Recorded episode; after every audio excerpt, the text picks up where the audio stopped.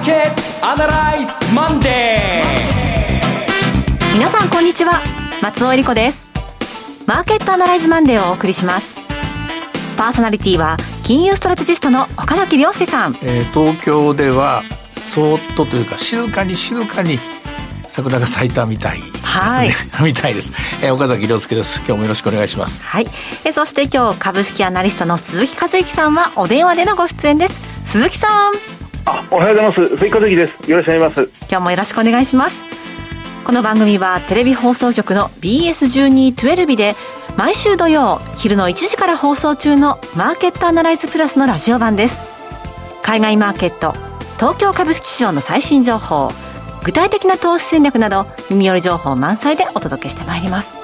ね、桜といえば昔は4月の入学式に桜が満開っていうイメージだったんですけれども、ね、でも今あんまりその話題をね口にしちゃいけないような感じなんでそーっと、えー、このラジオラジオ局周辺だと、まあ、霞が関のあたりとかもね桜が。公園が遠くに見えるので、はい、ちらっとその辺を見て通るかなっていう感じですかね、うん、うん。さあそれでは今週のマーケットどうなっていくのかお話たっぷり伺いたいと思いますこの番組は株三六五の豊かトラスティ証券の提供でお送りします。今週のストラテジー。このコーナーでは今週の展望についてお話しいただきます。え先週の金曜日日本では SQ が、まあ問題なくと言っていいと思うんですけども、その前に1200円安とか、はい、何百円か安とか、どったんばったん何回か、やはり、えー、この3月切り、2021年3月切りから6月切りのスペシャルコーテーション及びオプションのロー、あの、ロールオーバーですね、えー、こういったものをこなすのに、えー、少しコストがかかったかなという感じなんですが、それが続かなく終わったんですが、え今週なんですね。本当は先週の間に全部勝利できるかというと、今週まで持ち越しているものが2つあります。1つはアメリカの S q スペシャルコーテーションがですね、今週の19日です。あの、ラジオをお聞きの方で株三六五の取引のですね、経験のある方も、えー、目にしてる、耳にしてると思うんですけども、株三六五のリセットの方ですね、あの、古い方とか今までやっていた、今までのカレントでありました、えー、365は、先週の金曜日、12日で、えー、終了して、これも問題なく、スペシャルコーテーションとほぼ同じ値段あたりなのかな。それで、今度は2021年365という、21365というに乗り換わったという形になっています。一方で、米国ダウの方はまだ、カレントとしてですね、えー、当切りとして今週いっ杯、金曜日まで続くんですね。で、アメリカのスペシャルコーテーションは金曜日に、えー、っと、これは、ほぼ1日かけてスペシャルコーテーションすると思うので、はい、おそらく最終的には来週の月曜日に、あの、完全終了するっていうか、えー、の通知が来るんじゃないかと思いますが、えー、ちょっと注意してもらいたいと思います。それまでのポジションでそのまま、えー、S q に持ち込んだ方は S q 値でですね、反対売買、買ってる人は売ら、売ることになって、売ってた人は買い戻すことことになって終了しているということだと思います。で、このアメリカのスペシャルコーテーション何がポイントかというとですね、うん、えー、っとですね、うんと、ナスダック系のものは、やっぱりプットオプション系が強いんですよ。まず売りの S q になるだろうなと。ナスダック系というか、まあ、もろで、ナスダックですね。999、クエスチョン、クエスチョン、クエスチョン、999というティッカーコードのナスダックのインベストコが、えー、運用しているナスダック ETF の最大級レベルは、これははっきりと下方向にポジションを傾けてるのに対してですね、あとまあ SP500 の、あの SPY だったかな。えっ、ー、と、SP500 もどちらかというと、フロアを作ると言いますか、プットオプション型にポジションを傾けてるんですね。えー、あと、ラッセル2000の ETF なんかもそうかな。えー、そうそう、あの、ARK という ARKK、えー、一世風靡しているイノベーション ETF と、まあ、要はテスラ1割買ってるっていうファンドなんですけれどもね、はい、えこういうのも、やや調整来るんじゃないかっていうポジションですね。一方で、あのー、えっ、ー、と、えっ、ー、と、えっ、と、あれは、ファイナンシャルか、えー、フィナンシャルセクターですね。あの、やはり今の時流、えー、バリュー株の方のグループは、えー、上方向、コールオプション型にポジションを取っていて、見事にアメリカは、その地殻変動のクラックが大きくなる方向に、えー、皆さんポジションを膨らまして、えー、スキーを迎えるという形です。まあ、ポイントはやっぱり今回も、あの、テスラとか、えー、ああるいは、ETF なんかにはほとんど、ほとんど入ってないですけども、ゲームストップですね、うん、GME という、えー、ティッカーコードですけども、こういったものはものすごいオプションが、特に GME なんかは時価総額もそんな大きくないのに、えー、大企業のアマゾンよりもでかいですね。はい、個別オプションの、あの、あの、縦玉持ってますからね、これは結構跳ねることになるでしょうね。まあ、あんまり225には関係ないですけども、どちらかというと225は、えー、今週もナスダックがやはり調整、えー、続ける、続くのかどうか。まあ、私はまだ続くだろうなと思うんですけれどもね。で、まあ、長くしつこい、今回は調整、IT バブルの崩壊の時のようなガクンとですね、直下型地震ではなく、長く長く続く調整が、今週もですね、マーケットを追うんじゃないかと思います。で、その日経平均ですけども、はい、その19日のポジションがちょっと乱れるかも、荒れるかもしれないので、今週は、長いポジションの方はですね、別にまあ、意識しなくていいと思うんですけども、えー、短期のポジションの方はですね、えー、18日ぐらいまでの間に一回、えー、どっちにしてもポジションスクエアにした方がいいな、いいかな、いいかなというふうに思います。木曜日まで、はい。はい。それなぜかというと、18、19のところで、今度は日銀の方なんですけどね、日銀点検があります。そ、ね、その前にアメリカの FOMC がありますけども、ここは何かあったら大変なことですけども何もないと思うんですが、18、19の日銀点検では、私は2つのことが決まると思っていて、1つは、えー、長期債、10年金利のレンジですね、プラスマイナス0.2というのがおそらく、えー、拡大されると。うん、0.3、0.4、0.5、ちょっと数字まではわかりませんが、今のアメリカのような景気回復を最優先するパートナーですね。はい、えー、通貨の相手国に対して、これ、0.2で、まあ、ここで止めてしまうとですね、アメリカにとっては、えー、不利益な、えー、ネガティブな影響を与える金融政策ですので、えー、ここは金融を少し緩めて、少しですね、あの、機動性を持たせるという形にしないと、アメリカに対して、えー、非常に失礼な金融政策といいますかね、えー、ちょっと対立型になると思うので、それはしないと思います。これが一つ目。もう一つは、えっと、エコノミスト、電子版のエコノミストなんかにも書いてるらしいんですけれども、あの、やはり ETF のやり方を変えざるを得ないだろうと。うんいう話です。まあ、エコノミストは何書いてあるかっていうと、えこれは先週のラジオとテレビで私が、えちょっと発言したこともそうなんですけども、あの、野村セットの CEO らが、CEO が日経の審議員に入るという話ですね。これはどういうことなんだということが議論が沸き起こってて、いろんな思惑があるんですが、みんな問題意識は一緒なんですね。えこれまで通り、えー、原則6兆円、最大12兆円なんていうものすごい規模で ETF の購入を続けていいのか、しかも、利益相反のこの野村アセットに4割以上出すわけなんですけどね。えー、利益が200何十億出るわけですけれども、えー、移されるわけですけども、それを続けていいのかという話が一つと、それとテレビでも何度かお話しした、例えば、アドバンテスト、例えばファストリテイリング、例えば TDK みたいにですね、明らかに日本銀行の ETF 購入、日経平均型 ETF 購入によって歪んだマーケットですね、うんはい、これをいつまで放置するのかと。例えば NT 倍率15.6倍、明らかに日経バブルなんです、日本は。日本株について、まあ、あの、悪い状況ではないし、私も、えー、3年5年というタームで投資をする人には、入っていいと思いますよ。ただし日経平均型はやめましょうと。えどちらかというと、中古型がいいでしょうという、そういうふうな、あの、アドバイスをあちこちでしてるんですね。で、ポイントとなっているのは、やはりこれまでの、え正確に言うと8年間、もっと言うと2017年からの約4年間の間に相当マーケット歪んでしまって、日経ばっかり、日経のトップ3もしくはトップ5ばっかりお金が集まってるんですね。この形、まあ、日銀が買うしパフォーマンスがいいから、これ、プロの投資家は、まあ、戦いに勝たなきゃいけませんから、別に業績が良かろうが悪かろうが、成長性とか将来性とか関係なくさっき言った3つの銘柄みんな持つ。少なくとも売れなくなっちゃったんですよ。で、これは、えー、正しい市場機能ですね、市場の正常な機能には、まあ、阻害要因なんです。ですので、少なくとも日経平均型の ETF はもう買わないというふうなことは、えー、言うんじゃないかなと思います。あとまあ、これはちょっと大穴狙いですけどね、えー、ETF は他にも日経、えー、JPX 日経中小型株ファンドなんてもできましたから、やはり最終的には、えー、日銀のトピックスに上場している、まあ、もしくは株式市場に上場している全体の、例えば3%日銀が持ってるとか、そういう世界が来るんじゃないかと思うんですね。ですので、えー、個別銘柄で、まあ、個別銘柄というよりも広く薄くなんでしょうから、ETF 型がいいのかもしれませんけれどもね、えそういうような、あの、方式に順次変えていくというアナウンスメントがあって叱るべきではないかなと思います。えー、役目はもう十分果たしたと思います。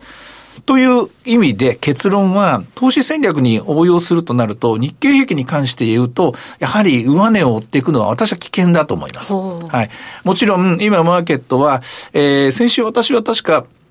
レンジ取引が2万8000円、3万円ぐらいのレンジかなと思ったんですが、水準的にはそれがスライドアップして、えー、2万8500円から3万500円ぐらいのレンジになったような、500円ぐらい、えー、レンジが1週間で上に動いたような、ようにも見えるんですけども、仮に日経平均型の ETF をもう買わないとなれば、これはトピックスにどんどんシフトするでしょうから、トピックス型が有利になって日経平均が売られていくという形になると思います。えー、これ、もともとは11倍、12倍の時代ですから、日経平均だけ見れば、やっぱり2割ぐらい高いんですよ、トピックスに対してね。それの修正が、私は19日の、えー、発表後から始まるんじゃないかと思っていますので、どちらかというと、日経平均はその18日までに、一旦ニュートラルに。で、ご自身のポートフォリオに関して言うと、トピックス型、もしくは、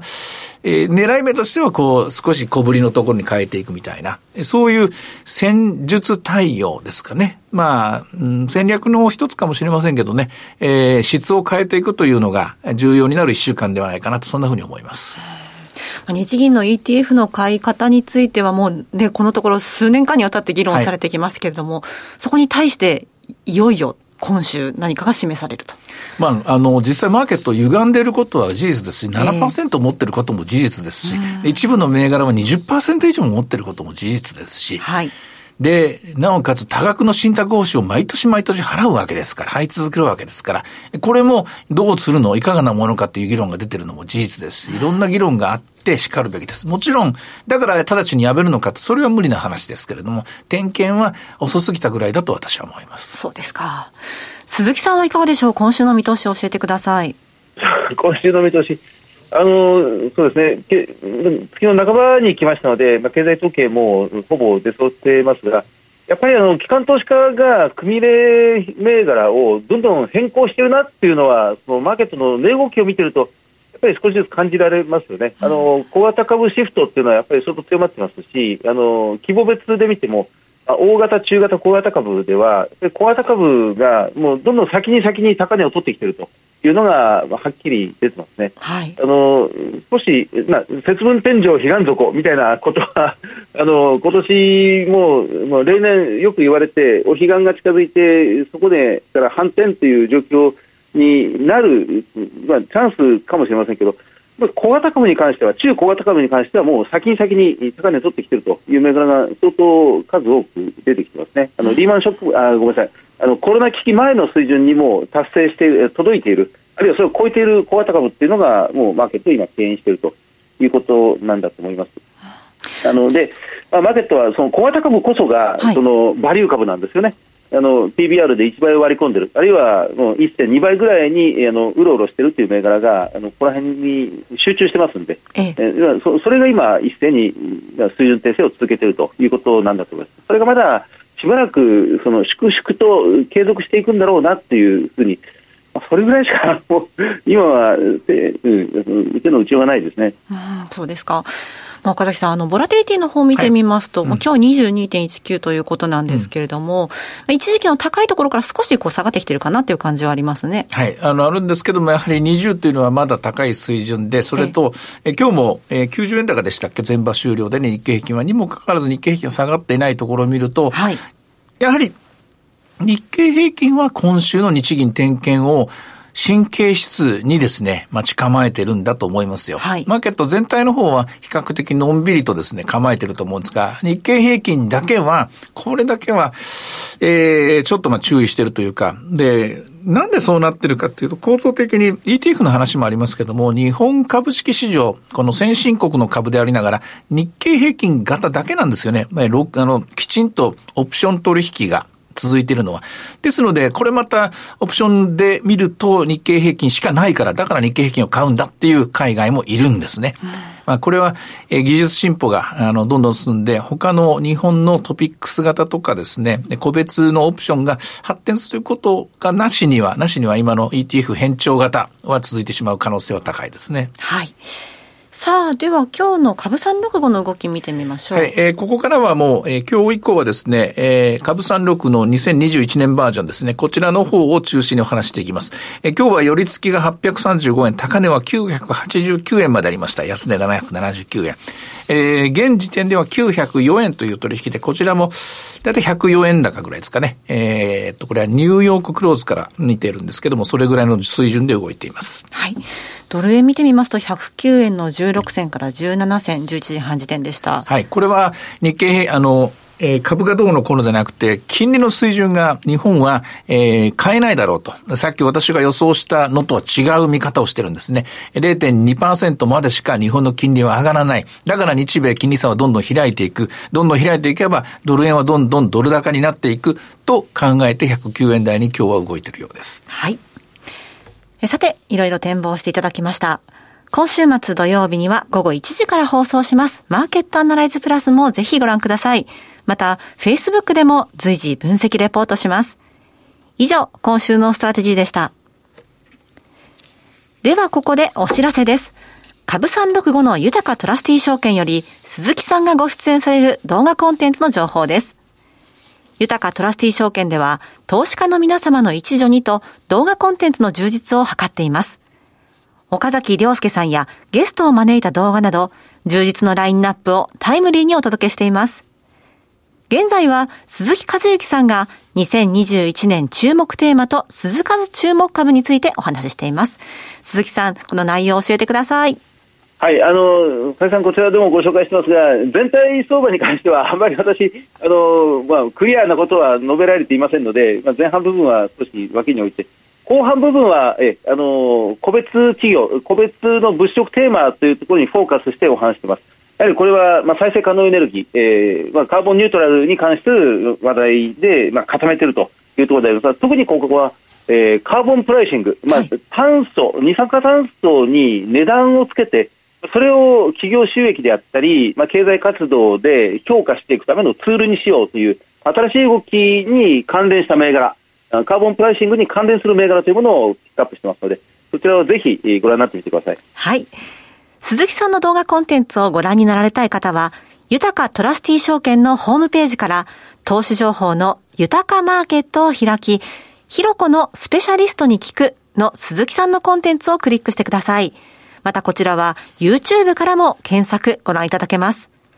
アーカイブも充実しています。岡崎さんのコンテンツなどもご覧になっていただきまして、アンケートにもぜひお答えください。さあ、今すぐ、豊かトラスティ証券の YouTube チャンネル、豊か TV を検索。以上、株365の豊かトラスティ証券から動画コンテンツの情報でした。今週の鈴木さんの注目企業のお時間です。鈴木さんお願いします。はい。えっと、今日は、えっと、東証一部の森六ホールディングスです。はい、えー、銘柄コード4249森六えー、森、えー、森林の森、フォレストですね。それが6つ、森六ホールディングスです。あのー、上場したのは比較的新しくて、2017年の12月に株式を東証一部に直接 IPO をした会社なんですが、この森六ホールディングスというのは。ところが、企業は、あの、まあ、非常にこの歴史の古い会社で、えー、350年の、まあ、東証一部だけをとっても10本の指に入るぐらいの歴史を持った企業ということでよく知られていますね。はい、えっと、これはホールディングス、持ち株会社ですので、傘下に2つの会社が束ねられているという形で、1つはあのテクノロジー、森六テクノロジー、もう1つは森六ケミカル。ケミカルの方は化学商社ということになります。えー、ケミカルの商社。で、テクノロジーの方はこれ自動車部品ですね。のプラスチックを中心とした例えばインパネと言われるようなあインストルメントパネルっていう、えーまあ、要は自動車の運転席で目の前に広がっているダッシュボードですよね、はい、あれなんかを作ってます。それから外側ではラジエーターグリルっていう、まあ、フロント部分の一番目立つところですね、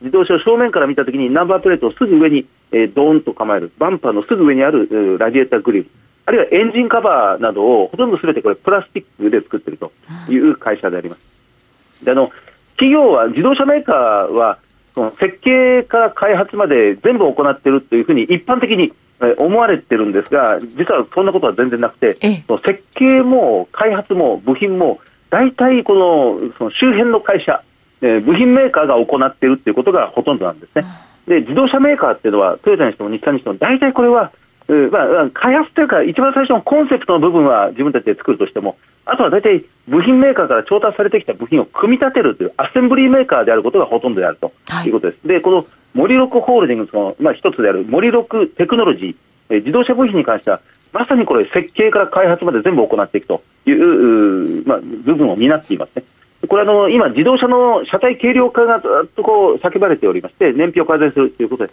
プラスチックにどんどん移行するというときに、この燃力テクノロジーの部品が非常に活用されている。あのえっと、もう一つのこう森のケミカルという化学商社の方は、これは主にフィルム、多層非常に薄い、ナノメートル、ミクロン単位の非常に薄いフィルムを6枚、6層に重ねて、これを食品メーカーであったり、えー、医療品、医薬品メーカーであったり、あるいは半導体中心とする電子電子材料メーカーというところにこの卸しているという技術を持ってますね。この2つが合わさって、このモイロコホールディングスを作っているということです。あのまさにこれは時価総額でいうと、大体400億円ぐらい、で、えー、総資産が1200億円、で、売上が、まあ、指揮法予想で、えー、1700億円というところですから、あこ1200億、1700億という、まあ、資産、売上に対して時価総額400億円にとどまってますので、非常にこの、えー、割安株、バリュー株ということになりますね。PBR が0.6倍ぐらいです。うん、で、えー、これは PER、まあ、これあの、まあ、景気敏感になってしまいますから、自動車とか科学に直結するところですので、えー、利益あまり今出ていません。PER は36倍。えー、ROE が少し低いですね。これは今1%、0.6%、これから回復していくっていうところになります。自己資本比率が50%です。先ほど申しましたように、この会社、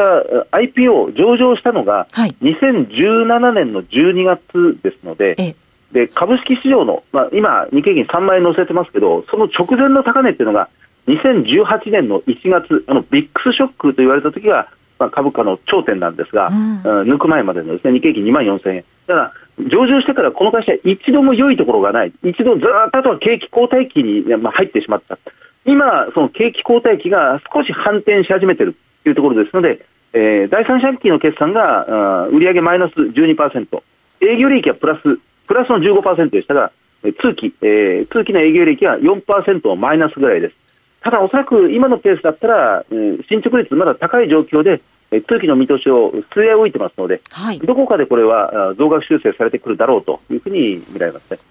えーまあ、自動車業界全体の回復とともに、モイロクホールディングスも回復していくんではないかなというふうに思います。はい、岡崎さん。これ、電気自動車との取り組みっていうのはもう始まってるんですか？始まってます、これ、ホンダの経営が強いんですが、ホンダがいいという、これは初めて電気自動車を出した時の、その主要な部品というのは、この森六ホールディングスが、大半が提供していたという形になってます。はい、了解です。今日ご紹介したのは、4249森六ホールディングスでした。さて、マーケットアナライズマンデーは、そろそろお別れの時間です。ここまでのお話は、岡崎亮介と、追加税と、そして松尾恵理子でお送りしました。それでは今日はこの辺で失礼いたします。さようなら。この番組は株三六五の豊かトラスティ証券の提供でお送りしました。